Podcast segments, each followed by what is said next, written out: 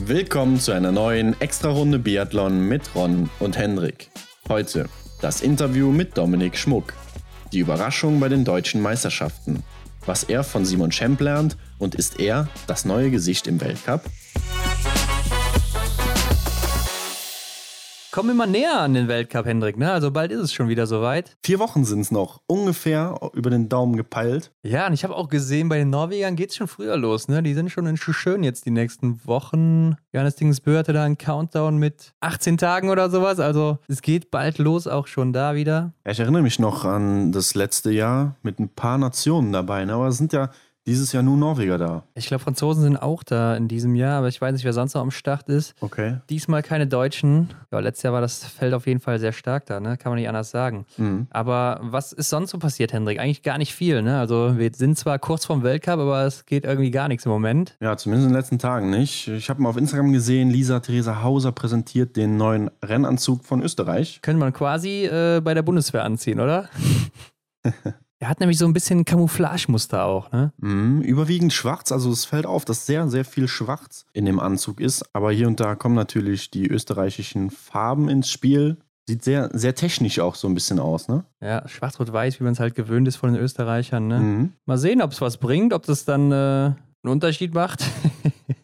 Ansonsten noch Meldungen aus Oberhof, die ja in diesem Jahr zwei Weltcups austragen werden, übernehmen ja für Ruppolding, weil sie ja gesagt haben, dass sie die Weltmeisterschaft 2023 austragen werden und deshalb als Generalprobe hier auch dann äh, die beiden Weltcups austragen wollen und das nicht ausfallen lassen wollen. Mhm. Soll aber angeblich auch mit einigen Miesen versehen sein, diese Austragung nämlich. Insgesamt sollen circa eine Million Euro minus dann auf dem Konto stehen, die die machen, durch diese Weltcups, weil eben die Ticketverkäufe ausbleiben, beziehungsweise die Zuschauer, ne? Ja gut, man hätte natürlich davon ausgehen können, dass die Ticketverkäufe deutlich zurückgehen, ne? keine Frage, weil halt auch gar nicht so viele Zuschauer zugelassen werden. Ich weiß gar nicht, wie viele zur Zeit Stand jetzt zugelassen werden? Ich glaube, Stand jetzt sind es 9000, aber äh, ja. Hm. Jedenfalls eine Absprache mit der Regierung wird es wahrscheinlich äh, deutlich weniger dann werden, doch. Mhm. Normalerweise sind es ja so 25.000, die man da erwartet im Stadion an, an der Strecke. Also ich denke, am Ende kann man froh sein, wenn überhaupt welche da sind.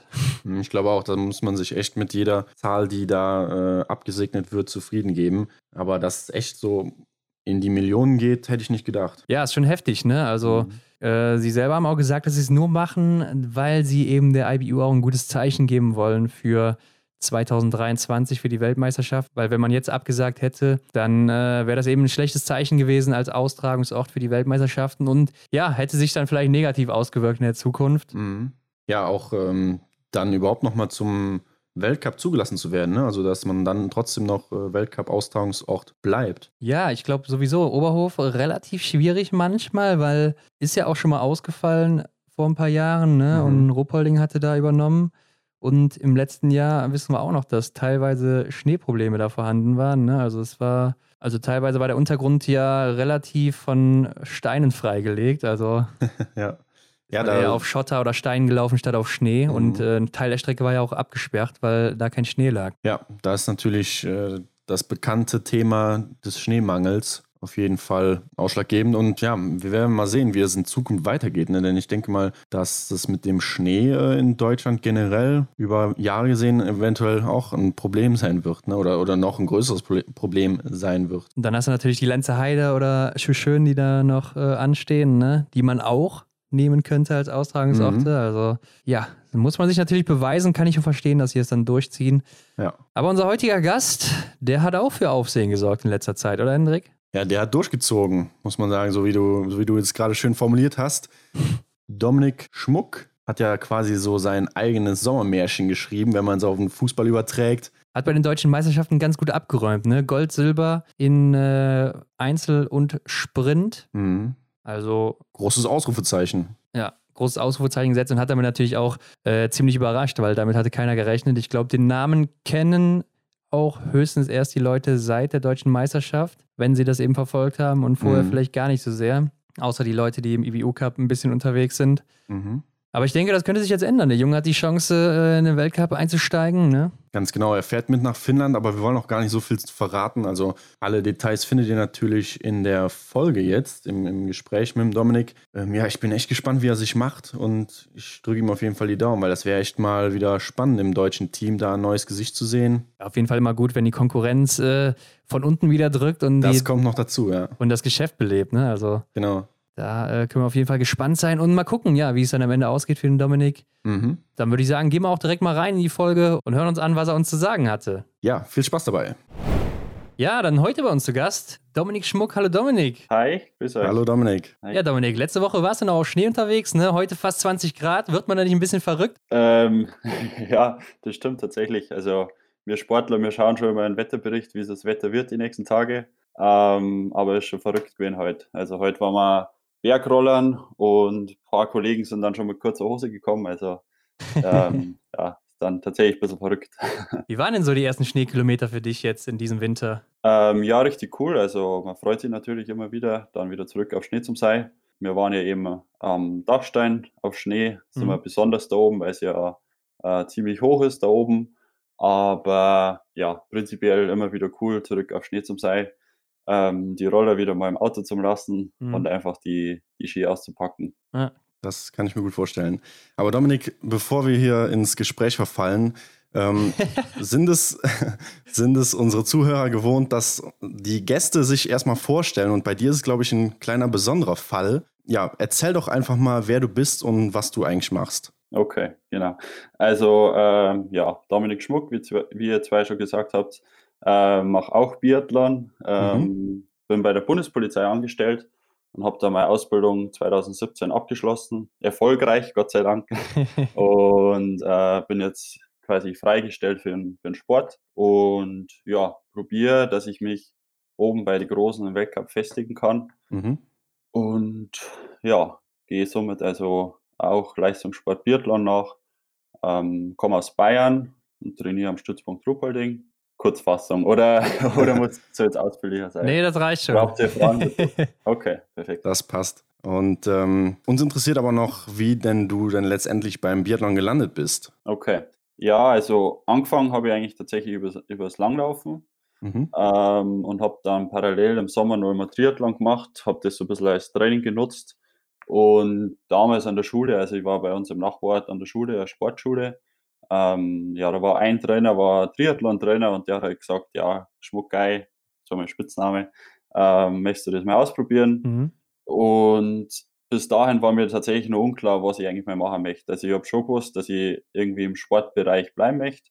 Mhm. Ähm, war mir da aber noch selber gar nicht so sicher, ob ich Triathlon machen möchte als Profi oder halt Biathlon oder Langlauf. Habe mich dann letztendlich für den Wintersport entschieden und habe dann quasi über den Langlauf mit 16 Kleinkaliberschießen angefangen und bin letztendlich im Biathlon gelandet. Ist ja relativ spät dann auch wieder so ein Wechsel, oder? Naja, es ist gegangen. Also es gibt eigentlich zwei Ansichten. Entweder man sagt, man fängt der Schüler schon an mit dem Luftgewehr ja. oder meine Einstellung war so ein bisschen, ich sammle erstmal die Kilometer und lasse meine, äh, meine, meine Technik vielleicht ein bisschen ausbilden und wechsle halt dann mit 16 aufs Kleinkaliber. Und das ist ja prinzipiell schon ein, ein großer Unterschied, ja. Luftgewehrschießen zum Kleinkaliberschießen. Und somit hat sich das eigentlich sehr gut angeboten dann. Ja. Was hat denn letztendlich dann für Biathlon gesprochen, wenn du vorher auch Triathlon gemacht hast? Naja, ich glaube schon, dass ich so gemerkt habe, dass da die, die Leidenschaft nochmal ein Tick größer ist. Mhm. Ähm, zudem kommt natürlich, dass bei uns in Bayern der Wintersport schon nochmal ein Tick besser gefördert wird. Ähm, für mich hat sich dann halt die, die Chance ergeben, an die Bundespolizei zu gehen ja. Und so hat das Ganze dann seinen Lauf genommen.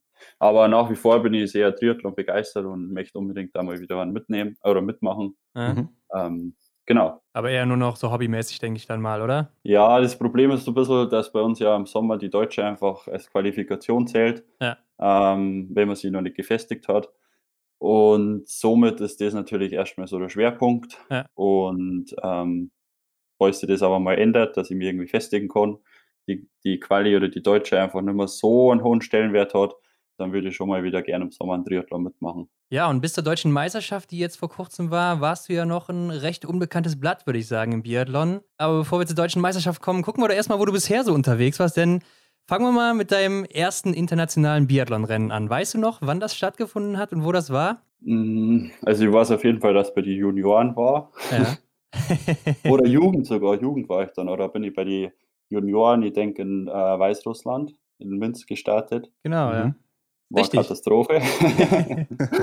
Warst du da nicht zufrieden? Weil du bist hier äh, im Einzel 50. geworden, im Sprint 64. und in der Staffel immerhin noch Vierter, ne? Also. Ja, eine Bombe. Persönliches Ende auf jeden Fall, würde ich sagen. Ja.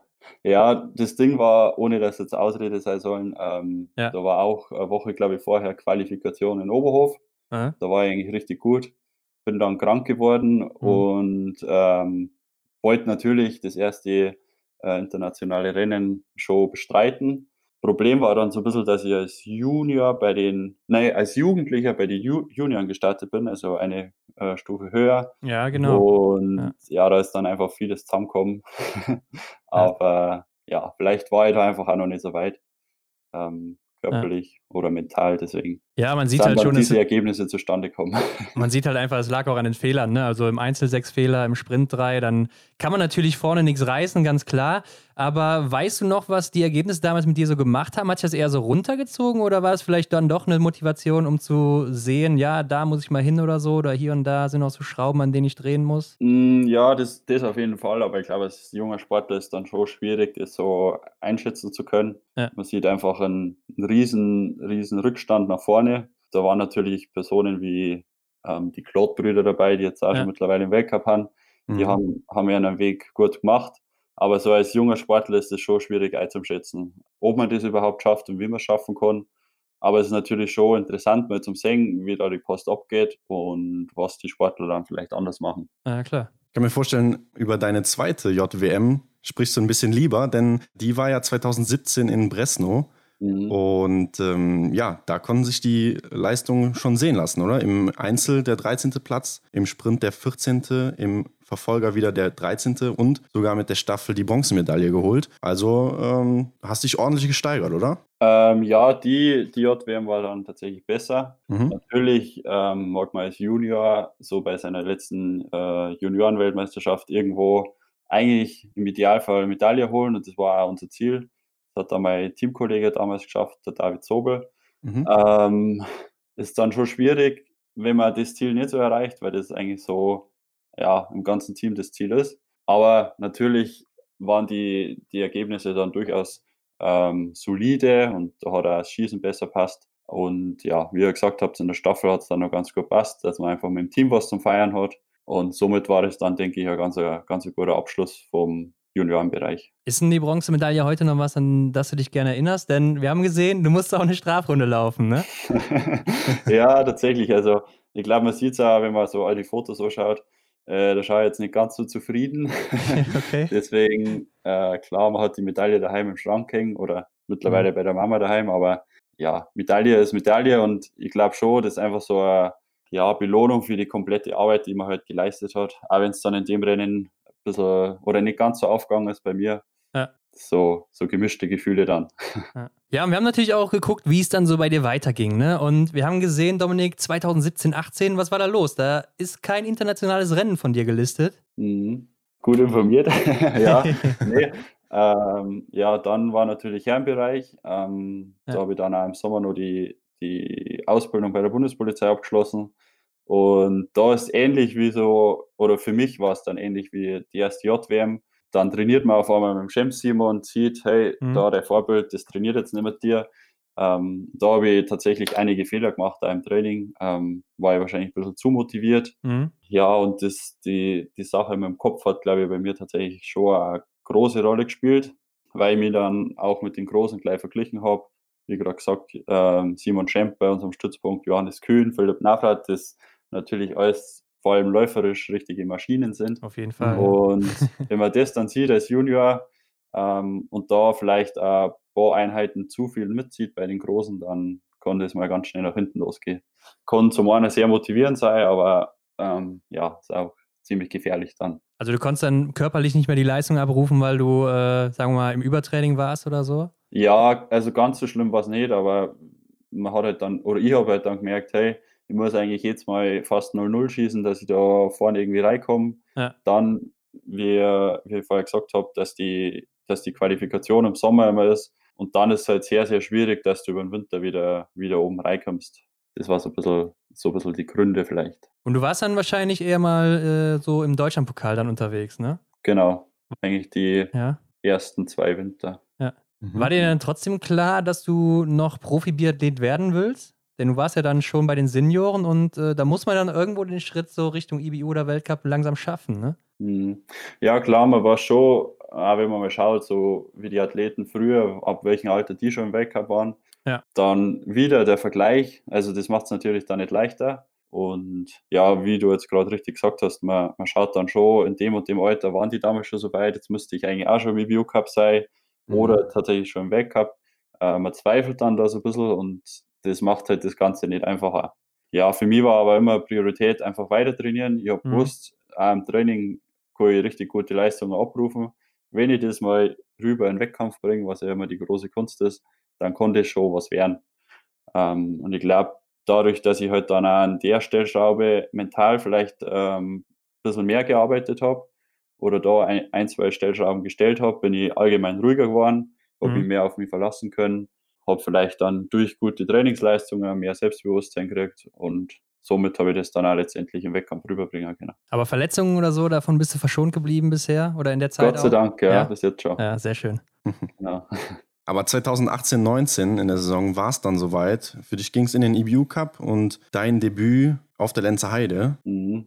Aber da, da musstest du allerdings auf Johannes Dahle oder Fabian Claude und auch äh, Philipp Horn blicken, ne, die äh, in dem Rennen oder in den Rennen ziemlich weit vorne lagen. Hast du die auch heute noch im Blick? Ähm, ja, auf jeden Fall. Also mittlerweile oder jetzt nach der deutschen Meisterschaft war ja äh, Philipp Horn mein, mein Teamkollege mhm. oder ist er ja momentan. Ja. Ähm, ja, wir haben da schon alle so in Deutschland schon einen Kontakt oder natürlich dann bei den Lehrgängen trifft man sich sowieso mhm. ähm, und kann sich dann austauschen, wie man vielleicht besser wird und vor allem auch von den, wo die Großen einfach äh, viel lernen. Ja, und letzte Saison bist du 19. im IBU Cup gewesen. Das heißt, du wurdest häufiger mal eingesetzt, ne? hast hier wirklich mehr Rennen gemacht und äh, warst auch bei der EM dann in Minsk dabei. Also, das waren so deine ersten konstanten internationalen Einsätze bei den Senioren. Und äh, was würdest du sagen, waren jetzt so die größten Learnings für dich so aus der letzten Saison? Ja, auf jeden Fall, dass man einfach, egal wie es gerade läuft, ähm, konstant halt weiterarbeiten muss. Ja. Ähm, also wie jetzt, also jetzt meine, die deutsche Meisterschaft ist gut gelaufen, aber letztendlich musst du trotzdem wieder jeden Tag trainieren, deine Kreise ziehen und auf die Scheiben schießen und das ähm, ja bestmöglich versuchen. Und ich glaube einfach, dass es extrem wichtig ist, ähm, einfach konstant zum Arbeiten und halt auch konstante Leistung zu bringen. Also man sieht es ja oben im Wecker, wie die ja. einfach bei jedem Rennen wieder topfit und voll fokussiert dastehen und das musst du halt einfach jeden Tag im Training äh, und außerhalb einfach leben und nur so, glaube ich, ähm, funktioniert das Ganze. Bist du denn selber zufrieden mit deiner letzten Saison? Hast du das so erträumt, dass es so läuft? Mit vergangenen Winter jetzt? Ja, ja, genau. Ja, also da war ja auch wieder Qualifikation, äh, Deutsche Meisterschaft. Da habe ich ein schlechtes Wochenende gehabt am Aber. Das zweite Wochenende in Ruppolding war eigentlich schon besser. Ja. Ähm, habe da im Langlauf, im Speziallanglauf zeigen können, dass ich läuferisch eigentlich schon mithalten kann vorne. Und das hat mir schon ein Stück weit Hoffnung gegeben. Ähm, und dann eben über gute Winterrennen, Alpencup und Deutschlandpokal in die Bio-Cup reinkommen.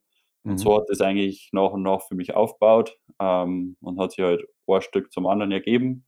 Somit war ich dann letztendlich schon, schon sehr zufrieden mit der Saison. Also klar, die, die ja. Top-Ergebnisse haben immer noch gefehlt. Ja. Aber ich habe halt gesehen, dass ich eigentlich dann doch auch konstant einfach gut, gute Leistungen bringen kann, vor allem am Skistand ähm, so die Trainingsleistung auch gut rüberbringen habe können.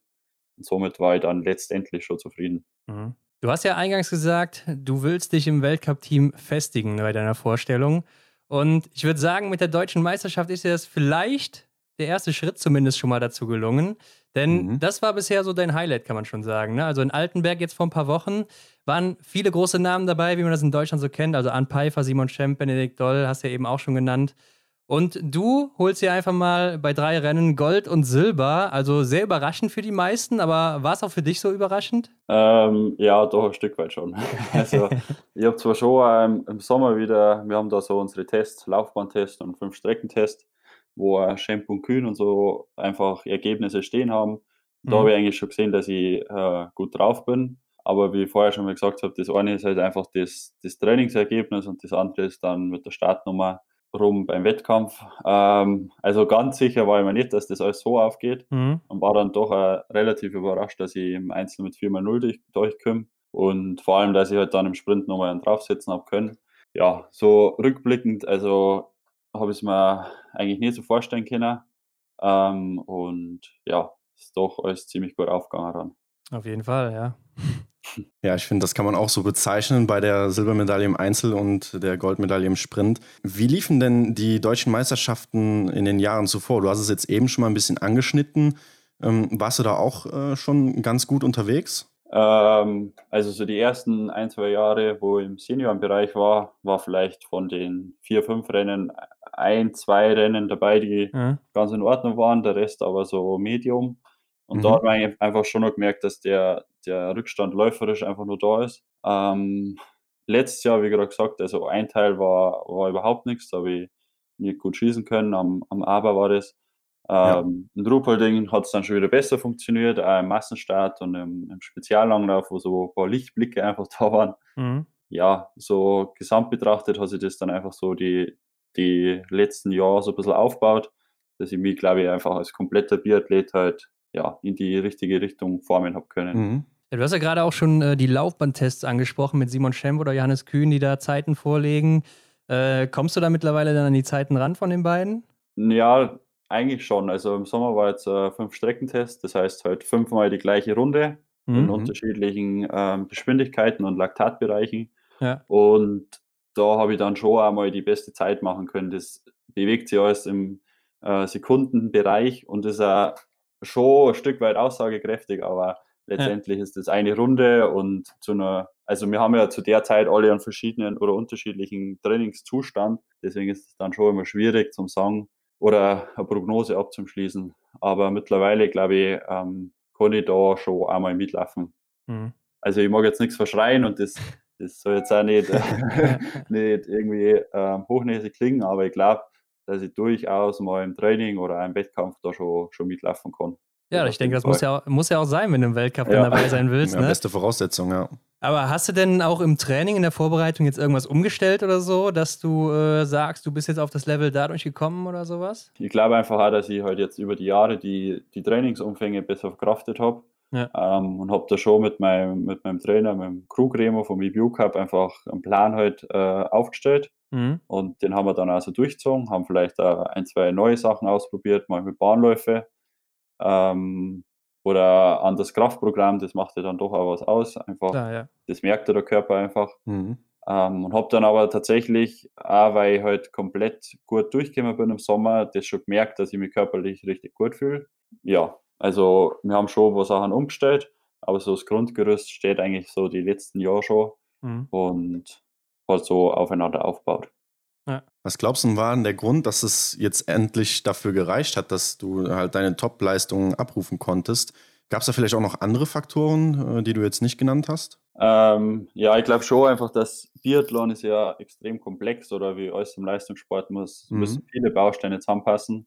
Auch das private Umfeld ist extrem wichtig, dass man einfach weiß, man hat da, ähm, da ist der Rücken gestärkt und das ist mhm. bei mir Gott sei Dank so, mhm. wo ich sehr glücklich bin. Ähm, und das, das muss alles zusammenpassen und spielt halt dann einfach alles zusammen. Und wenn dann alles zum richtigen Zeitpunkt einfach aufgeht, dann kämen halt vielleicht solche Ergebnisse heraus. Ja, du bist ja jetzt 24, also auch nicht mehr der Jüngste, kann man sagen. Und ich denke, äh, da war es doch dann auch wichtig für dich jetzt langsam hier so gut abzuschneiden, oder? Bei der deutschen Meisterschaft dieses Jahr. Ja, auf jeden Fall. Also man, ich glaube, man setzt sich schon aber selber so ein paar Ziele oder wo man mit welchen Leuten einfach sein mhm. möchte. Und ist natürlich gut, dass die Deutsche jetzt so funktioniert hat.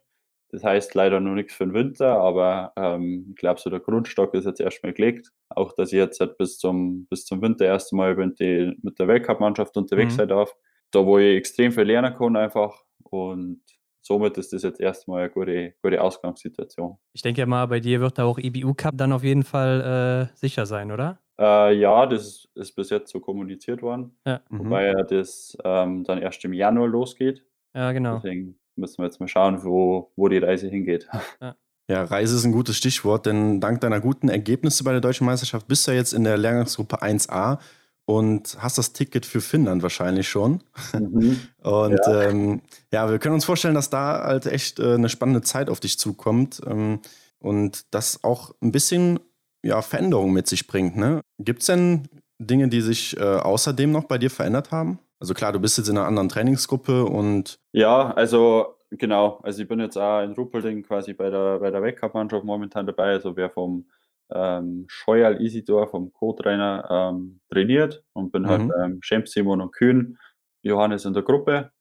Und klar, außerhalb, also wenn man da jetzt bei der deutschen Meisterschaft äh, gute Leistungen bringt, dann kommen zum Beispiel Leute wie ihr, die einen Podcast führen, auf und zu. Ähm, also, weil man wahrscheinlich ein bisschen mehr Aufmerksamkeit kriegt oder halt, mhm. wie ihr vorher schon gesagt habt, der Name jetzt vielleicht noch nicht so präsent war. Ja, klar. Ähm, und das führt sich oder bringt das Ganze natürlich mit sich, was ja extrem schön ist. Und ähm, ich meine, letztendlich arbeiten wir ja für das, dass das dann als eintritt. Somit, ja, passt das ganz gut. Ja, und da hast du jetzt die Chance, ne, dich endlich zu qualifizieren für das Weltcup-Team. Es gibt zwei Plätze noch und du streitest dich hier mit Erik Lesser, Simon Schemp, Johannes Donhauser und Roman Rees um diese zwei Plätze. Und äh, hat man da nicht als, äh, ja, doch noch recht junger Athlet, klar, ich habe eben gesagt, du bist nicht mehr der Jüngste, aber hat man da nicht trotzdem noch Respekt vor so großen Namen, die schon viel erreicht haben, wie Erik Lesser oder Simon Schemp? Ähm, ja, doch, auf jeden Fall. Ähm, man möchte Erna dann zwar natürlich ein bisschen einheizen, ja. Aber ich meine, die zwei haben extreme Erfahrungen, haben einen sehr, sehr hohen Stellenwert äh, oder einen hohen Stand im DSV natürlich. Ja, auf jeden Fall. Äh, was ja absolut gerechtfertigt ist. Und ähm, ja, letztendlich haben wir zwei Wochen Vorbereitung oder eineinhalb plus einen Testwettkampf. Und man versucht schon, glaube ich, dass, dass das alles gesittet abläuft. Und, ähm, aber es wird schon so kommuniziert, dass einfach der Gesamteindruck über den Lehrgang zählt mhm. plus der Te Testwettkampf obendrauf. Ähm, ja, somit ist jetzt jedes Training irgendwo schon, auch, wo man sich ein bisschen präsentieren muss. Muss man da ein bisschen schauen, wie das, wie das gesittet alles ablaufen kann. Und wie läuft es bisher so in den Trainings? ja, also ich bin du durchaus zufrieden. Ähm, ja. Gut, jetzt haben wir ja noch nicht so den Vergleich oder noch nicht so den, den Druck, sage ich mal. Deswegen können wir da jetzt bis Finnland auf jeden Fall in Ruhe arbeiten und dann muss man einfach schauen, ja. wie es weitergeht. Ich meine, die zwei Wege, die haben ja, also das passt ja für mich optimal. Also wenn es sehr, sehr gut läuft, dann hätte ich da meinen ersten Einsatz im Weg ja. und wenn es halt mhm. vielleicht da jetzt nicht so reich gleich vorne rein, dann weiß ich zumindest, dass ich wahrscheinlich beim IBU Cup eingesetzt werde, dann im Januar am Aber. Und ja, also das passt auf jeden Fall für mich. Du hast schon ein bisschen was vorweggenommen gerade, aber okay. Oh, Können wir nochmal drauf Alles aufbauen. Können wir nochmal drauf, ja. Ja, und es ist ja auch dein erstes Mal in der Lehrgangsgruppe 1a. Trainierst mit Simon zusammen, wie wir eben schon gehört haben. Du hast auch erzählt, dass es so ein bisschen schon dein Vorbild ist, oder, der Simon? Ja, doch, eben durch das, dass er ja bei uns am Stützpunkt ist. Ja. Ähm, und wir täglich singen. Mhm. Aber tatsächlich außerhalb vom, vom Biathlon habe ich eigentlich nur fast größeres Vorbild an Jan Frodeno, habe ich mir fast gedacht, als du schon am Anfang Triathlon gesagt ja. hast. ich glaube, jeder, der ein bisschen im Triathlon verwurzelt ist, mhm. kennt den oder hat den als Vorbild. Genau. Um auf Simon nochmal zurückzukommen, ähm, du trainierst ja jetzt auch eine, schon, ja, doch noch eine kurze Zeit eigentlich, also erst seit kurzem mit ihm zusammen. Gibt es auch schon so ein paar Punkte, die du bei ihm abgeschaut hast oder gibt es da was, was du dir bei ihm abschaust, was du mitnimmst? Ja, ja, extrem. Also auf jeden Fall ist es extrem spannend zum Sehen dass er am Training eigentlich keinerlei Zeit verschwendet. Also da gibt es nicht lange Trinkpausen oder fünfmal aufs, aufs Klo gehen oder Feiratschen, sondern da wird tatsächlich ab der ersten Minute, ab dem die, die Uhr gestoppt wird, wird voll, voll fokussiert einfach gearbeitet. Und das ist schon nochmal ein Unterschied. Also der ist zwar natürlich für jeden Spaß zum haben, aber im Training da mhm. Wird dann schon, schon strikt einfach gearbeitet. Und ich glaube schon, dass dass der Spaß auch natürlich dazugehört, aber ja. da sieht man schon, was ihn einfach ausmacht und warum der dann letztendlich also gut ist. Mhm. mhm. Und wenn du jetzt mal die äh, Lehrgangsgruppen vergleichst, in denen du jetzt schon unterwegs warst, gibt es da auch Unterschiede, die du tatsächlich auch benennen kannst oder wie sieht das da aus? Ja, ich glaube, dass, dass dieses äh, strikte und vielleicht noch ein bisschen mehr fokussierte Arbeiten, dass sie das einfach ähm, da durchzieht im ganzen, im ganzen LGA 1-Team. Also Aber wenn wir, wir waren einmal Bergrollern in der Ramsau und da mhm. ähm, wird der Benny zum Beispiel zehn Minuten vor dem Start schon nervös und äh, richtet sie schon komplett her und zieht fast schon die Roller an, weil es da einfach auch irgendwie jede Minute zählt. Mhm. Und das unterscheidet sich schon nochmal. Also es werden einfach Ansagen gemacht und dann wird, wird das äh, Training einfach strukturiert und fokussiert einfach durchzogen. Und das merkt man schon so. Ja, das hört sich jetzt eine ganze Spur auch professioneller an, oder kann man das so betiteln? Dass es nochmal eine, eine Stufe professioneller ist? Ja, schon. Ähm, ich glaube zwar, dass das einfach das mitbringt, ähm, dass mhm. da halt jetzt an der Ramsau zehn Sportler dabei waren, die vielleicht alle auf einem relativ gleichen Niveau haben momentan. Mhm. Ähm, und wenn man mal einen schlechten Tag hat, dann ist man halt irgendwie letzter oder so. Also macht ja nichts, weil es ist ja Training und jeder hat ja mal einen schlechten Tag.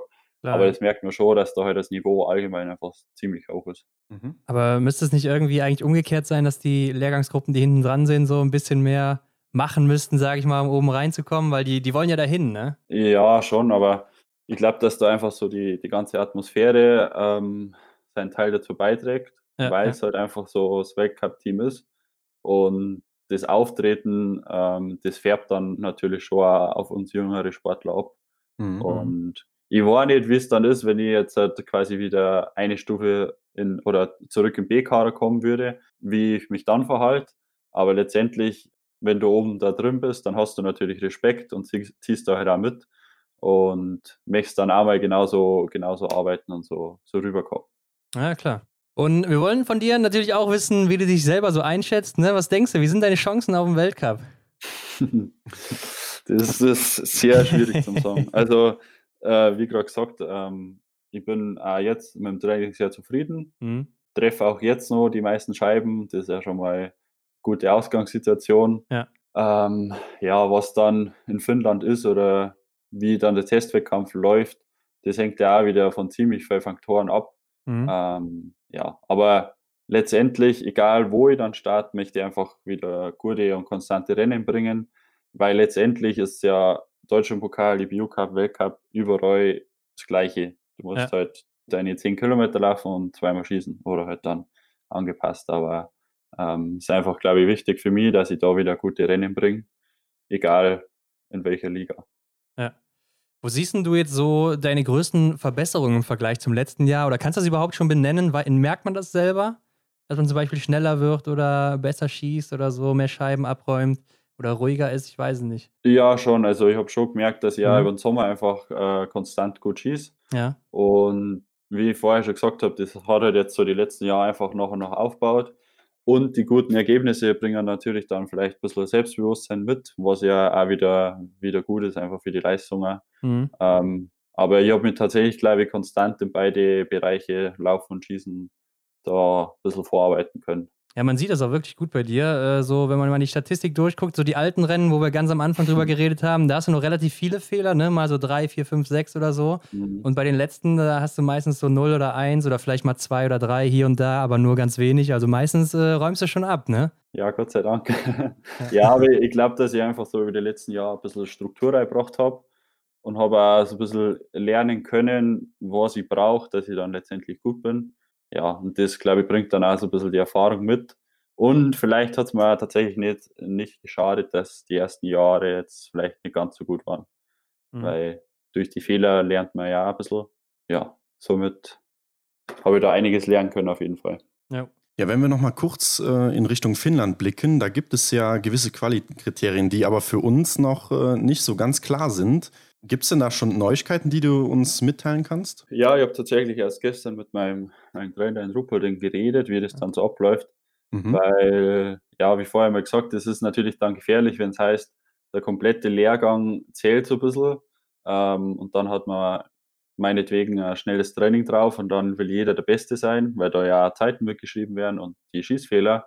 Mhm. Und das kann dann ziemlich schnell ins Uferlose führen. Aber das Ganze wird dadurch geregelt, dass wir bei den schnellen Einheiten Laktat nehmen. Mhm. Und dann sieht man ja zum Beispiel, wenn ich jetzt zum Beispiel Re Roman Rees und mich vergleiche, wir beide äh, müssen uns qualifizieren. Und angenommen, der Roman ist jetzt bei der Einheit auf 5 Kilometer äh, 30 Sekunden schneller, hat aber einen viel höheren Laktat als ich, dann kann man das ja wieder so ein bisschen, bisschen zumindest sagen, wie, wie wir uns jetzt unterscheiden. Und ich glaube schon, dass dann einfach so das Gesamtpaket wieder zählt. Also wie die Erfahrung vielleicht ist, was jetzt eher für die älteren Athleten spricht. Ähm, oder sie können ja auch sagen, hey, wir lassen jetzt mal die Jungen ran. Das ist halt dann auch vielleicht ein bisschen so ja, Tagesform. Mhm.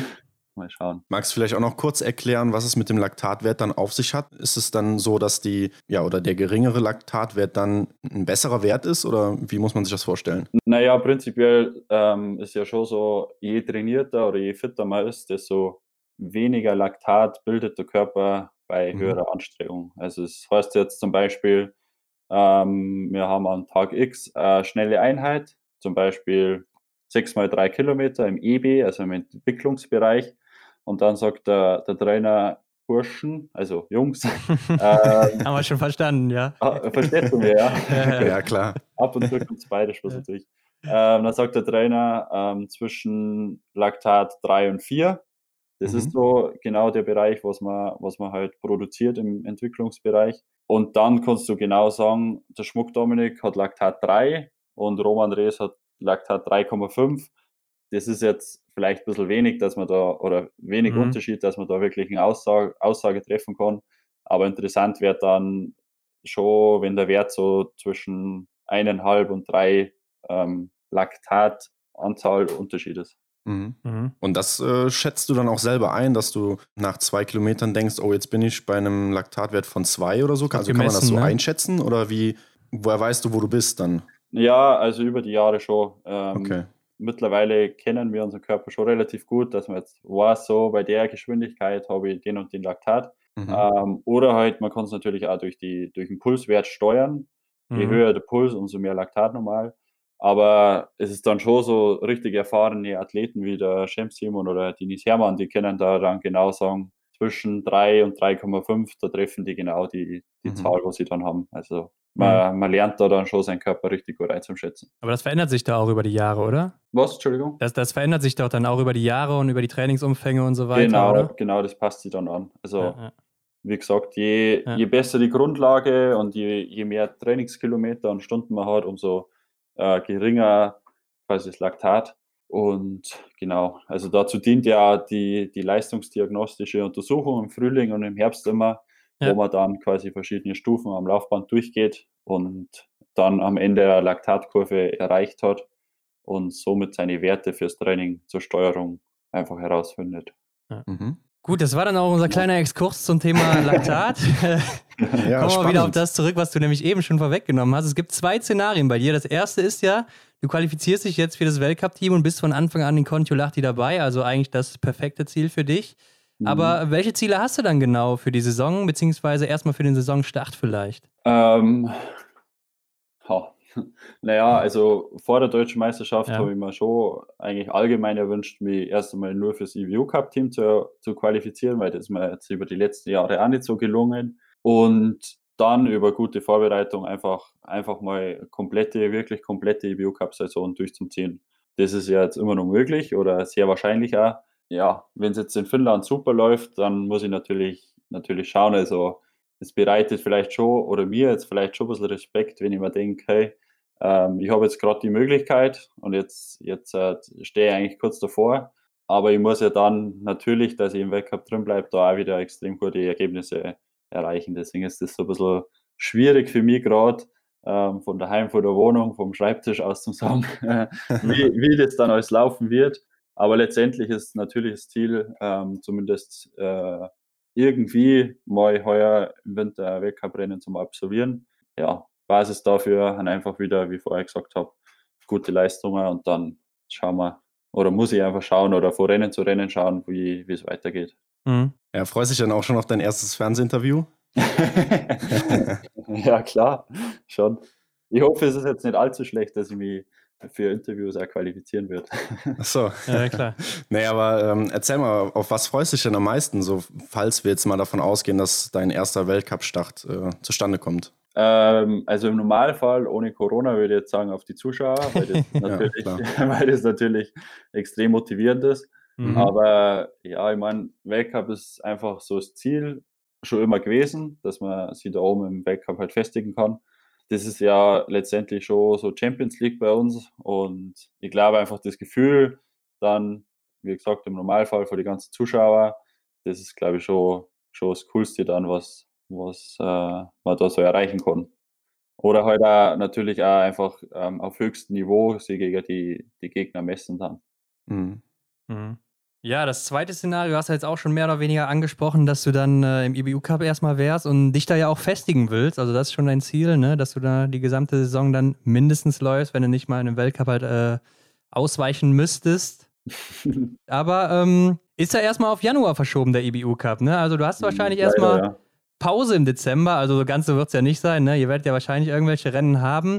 Aber äh, was hätte das für dich persönlich für Auswirkungen? Weil ich denke mal, du bist ja wahrscheinlich jetzt für den Dezember oder Peaks schon so Richtung Dezember, oder? Mit deiner Leistung? Ja, schon. Also, was, was ich jetzt schon merke, dass ich ähm, jetzt einfach so vorher auf das Finnland fokussiert bin ja. und mir tatsächlich für danach noch gar nicht so viel Gedanken gemacht habe.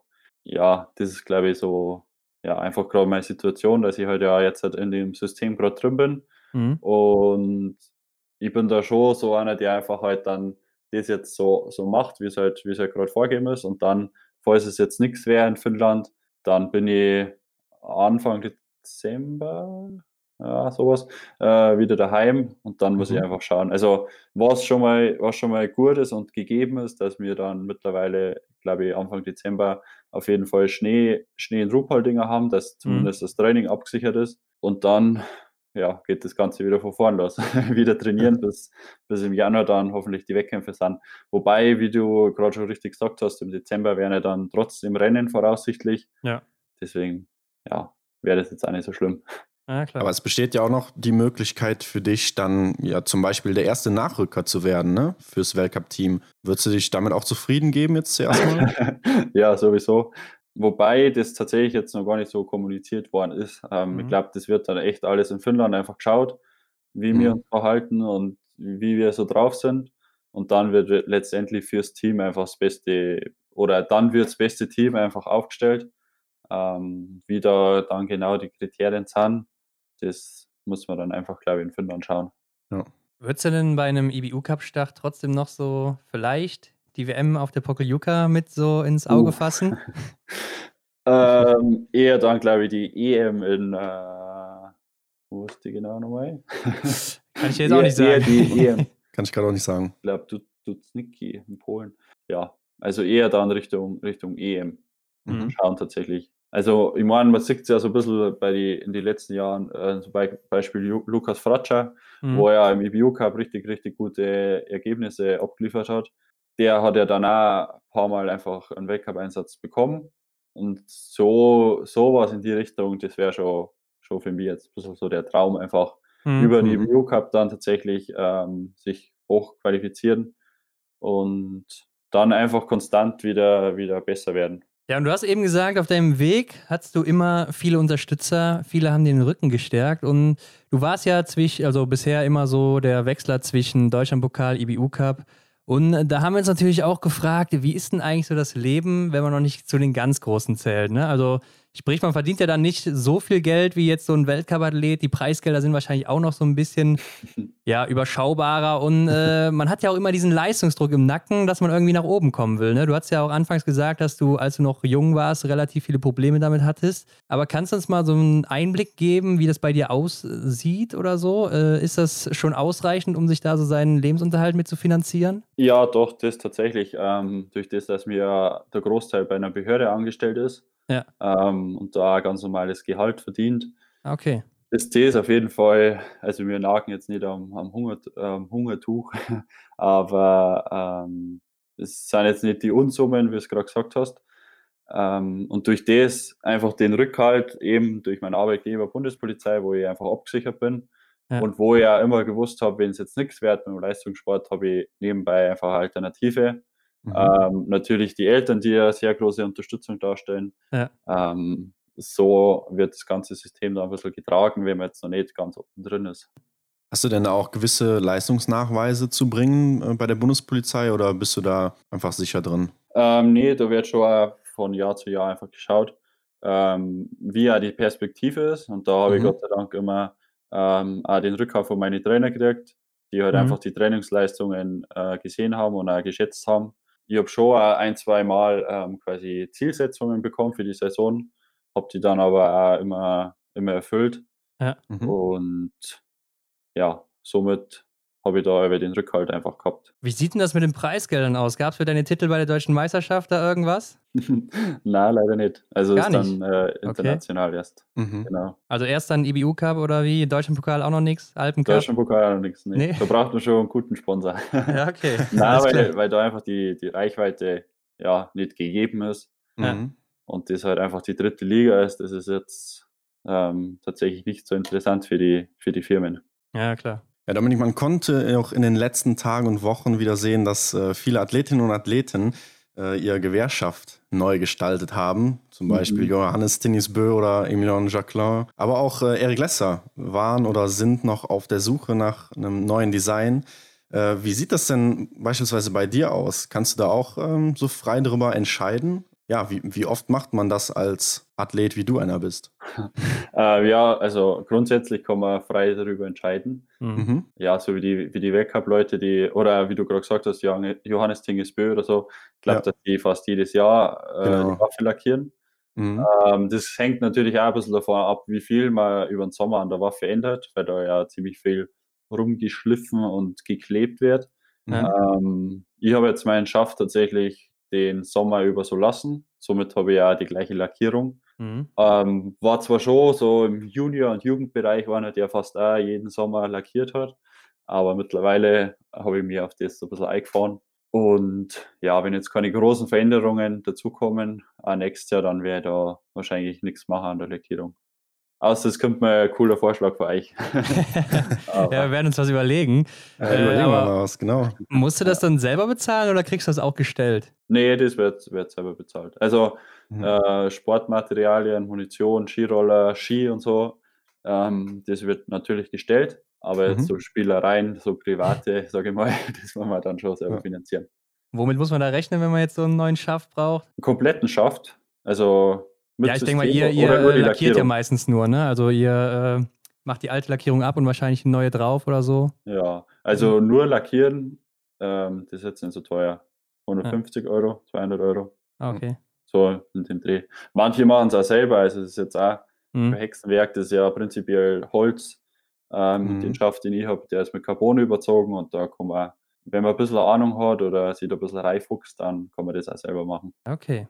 Ich meine, ich erinnere mich gerade daran, wo Johannes Dennis Bö in der Garage irgendwie seinen Schaft mhm. aufgehangen hatte. Ja, genau. Ich weiß nicht, ob es dieses ja. Jahr gewesen ist oder letztes klar, Jahr. War, glaube ich, letztes Jahr. Ja, ja. Und da hat er selber lackiert, da erinnere ich mich gerade dran, ja. ja. Ja, wenn die, wenn die Waffe einfach einfarbig ist, dann, dann mhm. ist, glaube ich, jetzt nicht so das Hexenwerk, aber mhm. wenn man dann irgendwas mit Airbrush oder so will, dann ja, soll, sollte man es doch lieber machen lassen, Ja, klar, da sollte man schon ein Händchen für haben, ne? Ja. Äh, aber Dominik, erzähl uns doch mal, was machst du so, wenn du nicht gerade auf Skirollern stehst oder auf Skiern im Winter und äh, mit dem Gewehr unterwegs bist? Ähm, ja, tatsächlich. Der Großteil ist ja einfach Training oder außerhalb vom Training ist das alles ziemlich auf dem, auf dem Leistungssport einfach ausgelegt. Mhm. Ähm, natürlich freue ich mich dann auch mal abends was mit Freunden zu machen, am Wochenende auch, oder halt mit der Freundin einfach ähm, ein bisschen Abstand zum Gewinnen vom Sport. Ja. Ähm, das habe ich eben auch gemerkt über die letzten Jahre, dass man dann nicht zu verkopft sein darf. Ähm, dann am Ruhetag vielleicht auch nochmal eine Einheit einschieben, weil man meint, das bringt jetzt auch noch was, sondern halt dann auch ja. ähm, die Sache immer gut sein lassen. Aber natürlich, Großteil ist einfach auf den Sport ausgelegt. Und wenn ich jetzt nicht beim Langlaufen bin, dann bin ich auf dem Rad unterwegs oder so. Also das ist schon der Großteil einfach äh, in die sportliche Richtung ausgelegt. Bist du denn auch am Ruhetag dann aktiv oder ist das so ein Tag, wo du dann auch wirklich nur auf der Couch hängst oder so und auch wirklich nur regenerierst? Ja, mein, mein größtes Problem ist dann, dass ich daheim in der Wohnung immer ziemlich viel aufräume und hinterherräume irgendwie. das halt so im, im, Trainingsalltag daheim bleibt oder irgendwo wo liegen bleibt. Ja. Mhm. Ähm, das staut sich dann immer so ein bisschen über die Woche an und am Wochenende ist dann Aufräumtag. das hat sich so ein bisschen eingebürgert leider. Ja. Aber ja, wie gesagt, meine Freunde, die, die zieht mich dann schon mal raus zum Spazieren oder am Berg oder so, das, mhm. da hat sie dann die Kontrolle drüber. Also doch wieder aktiv unterwegs, ja. Ja, meiste, meiste Zeit schon. Ja. ja, es ist Zeit für unsere Kategorie, Fragen, die wir unsere Gäste immer fragen und Specials. Und wir legen direkt los. Hast du ein Ritual vor jedem Rennen? tatsächlich jetzt so nicht. Vielleicht mit, mit dem Trainer, ähm, ja, High Five vom Start. Ja. und, und, das bestmöglich nach, nach dem Rennen auch nochmal. Ja. Genau. Aber das ist jetzt äh, nicht schlimm, wenn es vorher nicht passiert oder so, dass du dann denkst, oh, heute läuft es nicht oder so. Na, na, okay. also da, da bin ich nicht so verkopft dann zum Glück. Ja. Aber wenn, sie es gerade anbietet, dann nimmt ja. das natürlich mit. genau. Hast du einen Lieblingsort im IBU Cup oder wo auch immer du bisher unterwegs warst? Ähm, tatsächlich, Lenzer Heide finde ich richtig, richtig schön. Mhm. Also auch von der Umgebung. War nicht, ob ihr da schon mal wart. Bis jetzt nee. noch nicht, ne? Nee. Okay. Nee, aber Lenzer Heide oder Martell so in die, in die Ecke ist schon richtig schön, ja. Oder Rittnauen auch, wo ja, heuer das mhm. EU-Cup-Finale wäre. Genau. Ja, okay. Hast du eine Lieblingsdisziplin? Also jetzt äh, Schießen oder Laufen oder, oder äh, Sprint? Nee, Re Rennformat, genau. Okay, Rennformat. Ähm, ja, doch, äh, tatsächlich Sprint. Also nicht so viel schießen, dass man die Konzentration nicht so lange aufrechterhalten muss. Mhm. Und ähm, ja, weil das ja schon die aggressivste Form einfach vom Rennen ist. Deswegen mhm. Sprint. Ja, und gibt es auch am häufigsten, ne? Also das ist schon mal ein ja. ganz gutes Zeichen. Bietet ja. ja. Äh, aber jetzt darfst du loslegen, stehen oder liegen schießen? Oh, momentan liegen schießen. Okay. Ähm, das, das ändert sich ja immer so ein bisschen, aber ja, doch, Großteil eigentlich liegen schießen. Okay. Ähm, habe ich irgendwie momentan auch ein bisschen das Gefühl. Mhm. Genau. Was ist für dich das Coolste am Biathlon? Allgemein das Sportler-Dasein, ähm, ja, ja. weil es ja doch einfach so ein bisschen äh, nicht alltäglich ist, so unser Leben und mhm. Ähm, mhm. das taugt mir einfach allgemein sehr, sehr gut.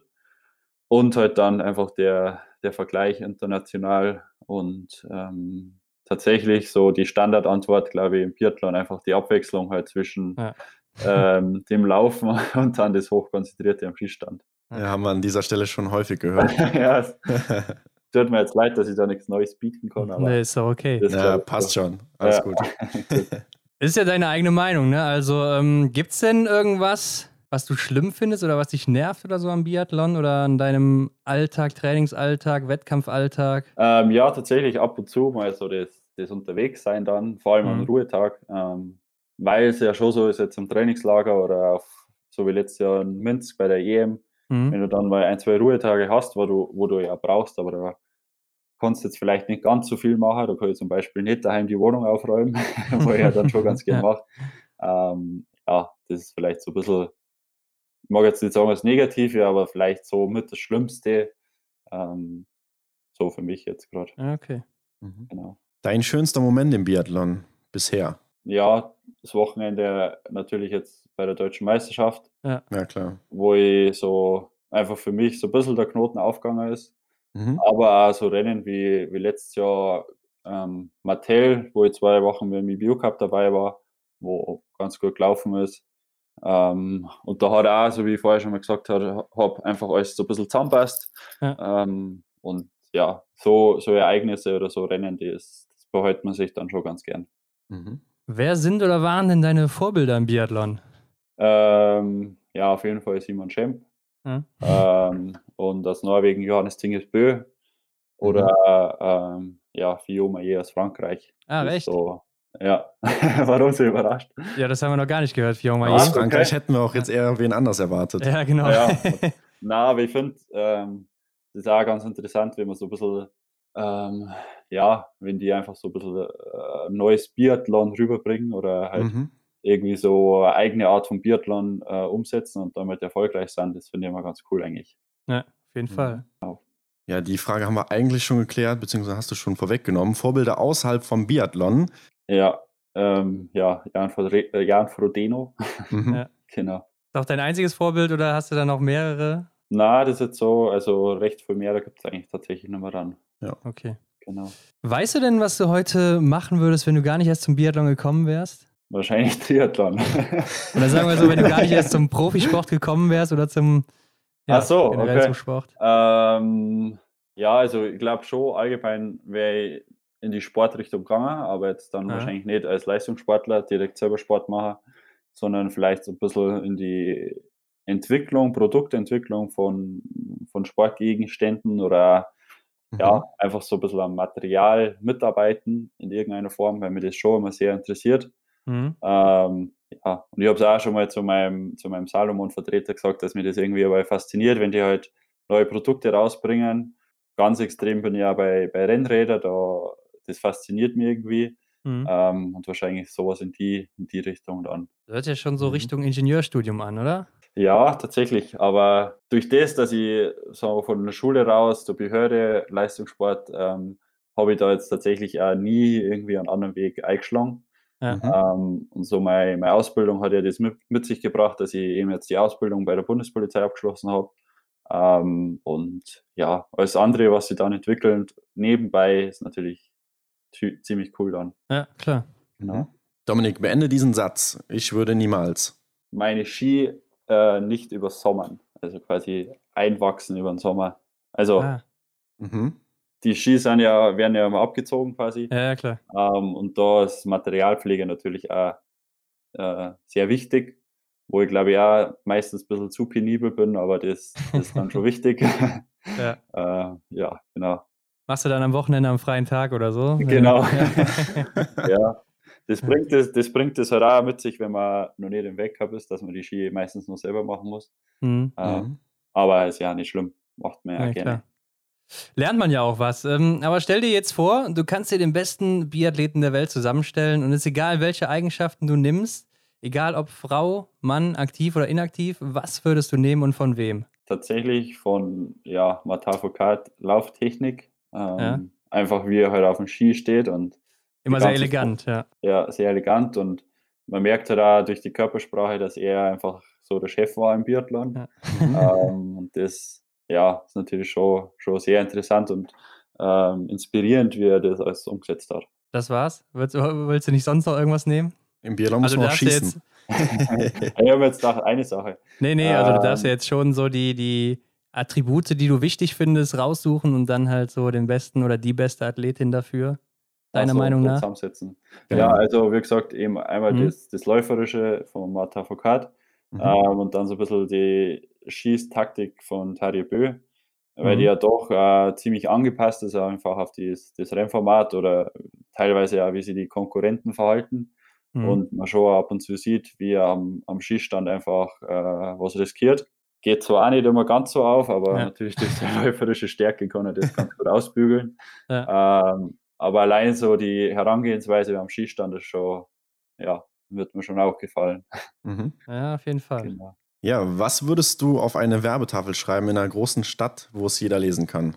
Vielleicht, dass, dass jeder, jeder Mensch so ein bisschen ein Stück weit wieder so ja, Grundsätze vielleicht ein bisschen mehr hervorruft, dass man äh, sich ja gegenseitig helfen kann oder hilft letztendlich. Mhm. Ähm, ja, weil es ja doch momentan schon so ein bisschen eine Zeit ist, wo halt äh, die Welt oder die Bevölkerung so ein bisschen zerrissen ist und äh, einfach, dass man wieder so ein bisschen zum Ursprung zurückkehrt, dass man einmal äh, merkt, wie gut es uns eigentlich geht letztendlich. Mhm. Ähm, ja, und dass da halt auch vielleicht noch ein bisschen was anderes ist, außerhalb von Streiks ähm, und, und, und. Also so die, die Zerrissenheit wieder ein bisschen rückgängig machen kann.